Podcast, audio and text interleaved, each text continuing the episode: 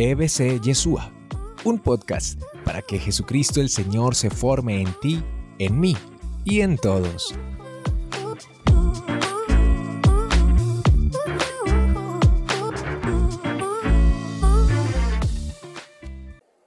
Muéstrame una mujer, muéstrame un hombre de oración y será capaz de todo. Es una frase de San Vicente de Paul.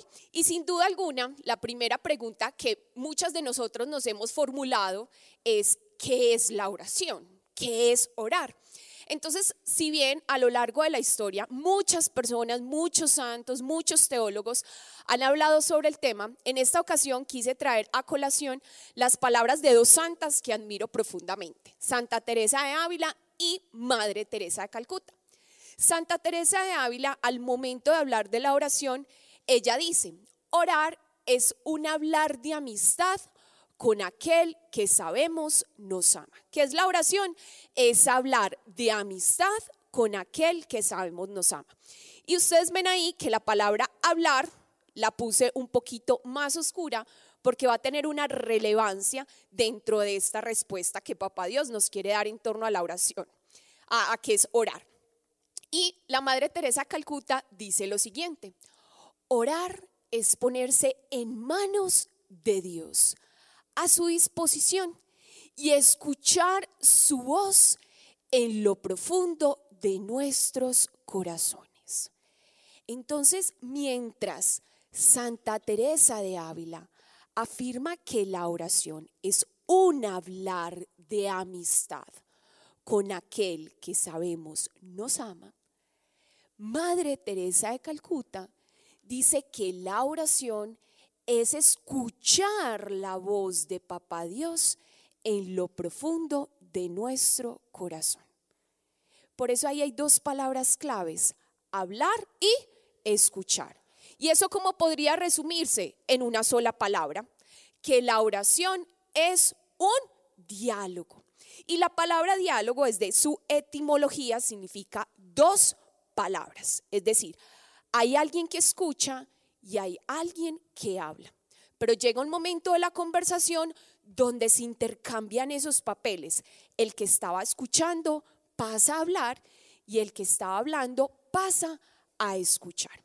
Por eso un diálogo nunca será un monólogo, es decir, nunca será solo hablar o solo escuchar sino que se necesita un papel activo tanto dentro de la escucha como dentro del hablar. Sin embargo, en el marco de la oración, siempre será más importante escuchar. ¿Por qué? Por aquello que dice el libro de Santiago en el capítulo 1, versículo 19. Se pronta para escuchar y lento para hablar y para enojarse. Escucha bien esto se pronta para escuchar y lenta para hablar y para enojarse. Pero no nos digamos mentiras, mujeres, aquí estamos entre confianza. Cierto que en la vida cotidiana hacemos lo contrario. Somos más prontas para hablar y para enojarnos y más lentas para escuchar, ¿cierto? Pues la invitación que hoy Papá Dios nos hace es a que seamos más prontas, más activas al momento de escuchar. Por eso María es considerada la mujer de la escucha. ¿Por qué? Porque si estudiamos la vida de María desde las Sagradas Escrituras, descubrimos que María habló muy poco. Es más, los estudiosos de las Sagradas Escrituras afirman que la voz de María aparece tan solo siete veces en las Sagradas Escrituras. Y uno dice, ¿cómo? ¿Tan solo siete veces? ¿Y una mujer? ¿Cómo es de habladora? Pues sí, porque para María era más importante escuchar que hablar. Ella se deleitaba en la presencia del Señor. Y dice el Evangelio según San Lucas que todo lo que escuchaba de parte de Papá Dios lo guardaba en el corazón. Por eso esta frase de la Madre Teresa de Calcuta, el fruto del silencio es la oración. ¿Esto qué significa, mujeres? Que un paso fundamental para poder llevar una vida de oración es aquietar nuestra mente y nuestro corazón. Y no falta la que ahí en su interior se está diciendo aquietar. Y uno como aquieta la mente. Y uno como aquieta el corazón con todo lo que hay que hacer. No, no, no. ¿Qué tal si vamos guardando en el corazón que la oración es un diálogo que implica hablar y escuchar. Y otra de las preguntas que surge o que yo me he formulado es, ¿cómo escuchar a Dios? ¿Cómo escuchar a Dios? Es que hay gente que dice, pero es que yo escuché que Dios me dijo, ¿y cómo lo hace? ¿Será que es que yo estoy sorda o qué?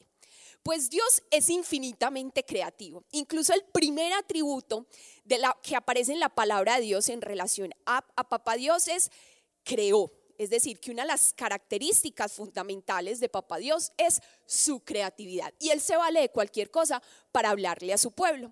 Sin embargo, aquí traigo como a, colación o a membranza algunos de los canales o algunos de los medios por los cuales Papá Dios habla a su pueblo, habla, habla a su iglesia, nos habla a todas nosotras.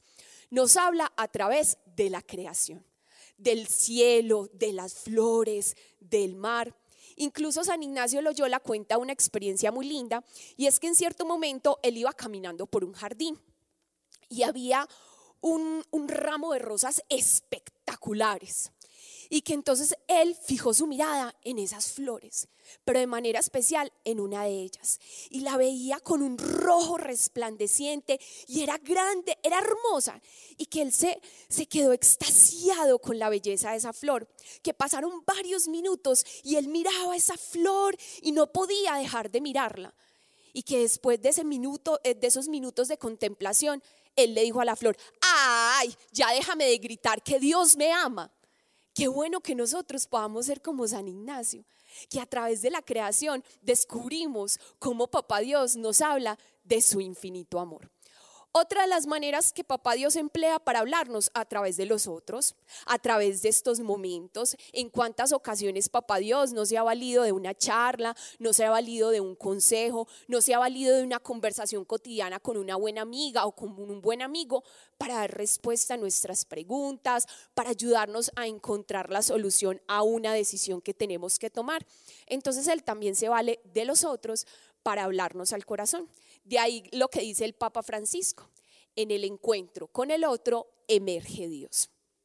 Otra de las maneras en las que Él nos habla, en el silencio. Entonces, cuando uno de verdad abre su corazón y dispone sus oídos, Papá Dios acontece. Papá Dios nos habla en lo profundo de nuestro interior. Ja, esta sí que es una de las vías directas con las cuales Papá Dios me, me habla. La música díganme si uno no escucha una canción y es inevitable no llorar, o como Amparo Grisales, erizarse, ¿cierto?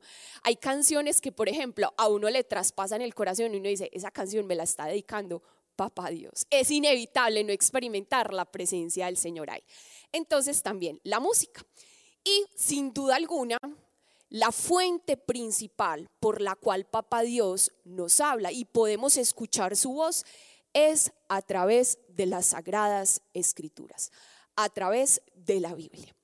Y refuerzo esto de las sagradas escrituras con dos eh, expresiones, una de ellas de San Ambrosio y otra un texto bíblico.